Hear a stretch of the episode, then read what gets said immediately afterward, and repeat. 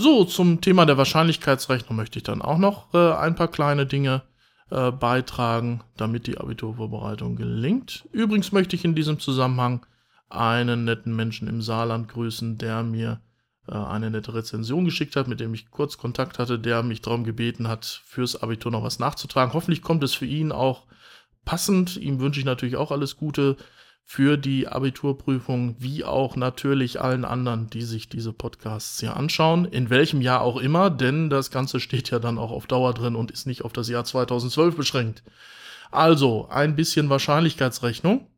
Die erste Folge dazu soll sich damit beschäftigen, wie wir umgehen mit einer Schraubenproduktion, wo ein Prozent nicht zu gebrauchen sein sollen.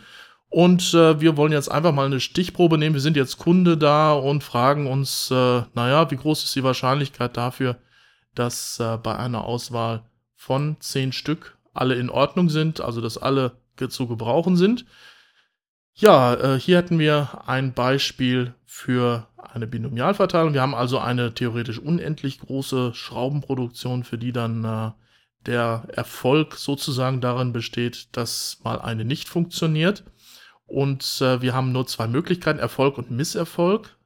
Misserfolg wäre dann, äh, sie funktioniert. Erfolg wäre dann äh, jetzt hier in der Aufgabe, dass sie nicht zu gebrauchen ist. Und wir haben eben eine Grundgesamtheit hier von zehn Stück. Zehn Stück wollen wir auswählen. Wir könnten natürlich auch mehr oder weniger nehmen, aber hier wollen wir uns auf zehn beschränken. Also eine, ein kleinen Bedarf, um mal eben ein Regal anzubringen. Die Wahrscheinlichkeit, die Erfolgswahrscheinlichkeit ist 0,01. Das ist einfach das eine Prozent hier umgerechnet als Dezimalzahl.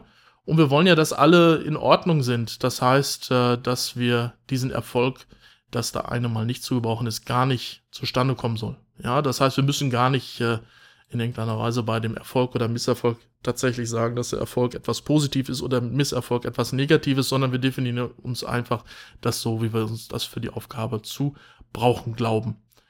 So, die Formel dafür, äh, so eine einzelne Wahrscheinlichkeit in so einer Binomialverteilung auszurechnen, ist dann p von x gleich k gleich n über k mal p hoch k mal q hoch n minus k. Dazu ergänzt sich dann noch, dass q nichts anderes ist als 1 minus p. Das ist die Misserfolgswahrscheinlichkeit, also genau die Gegenwahrscheinlichkeit dafür, dass ich äh, diesen Erfolg erziele. Ähm, ja, dann bleibt jetzt eigentlich äh, hier nur noch, dass ich äh, die entsprechenden Werte einsetze. Denn das Gegebene ist ja schon aufgeschrieben.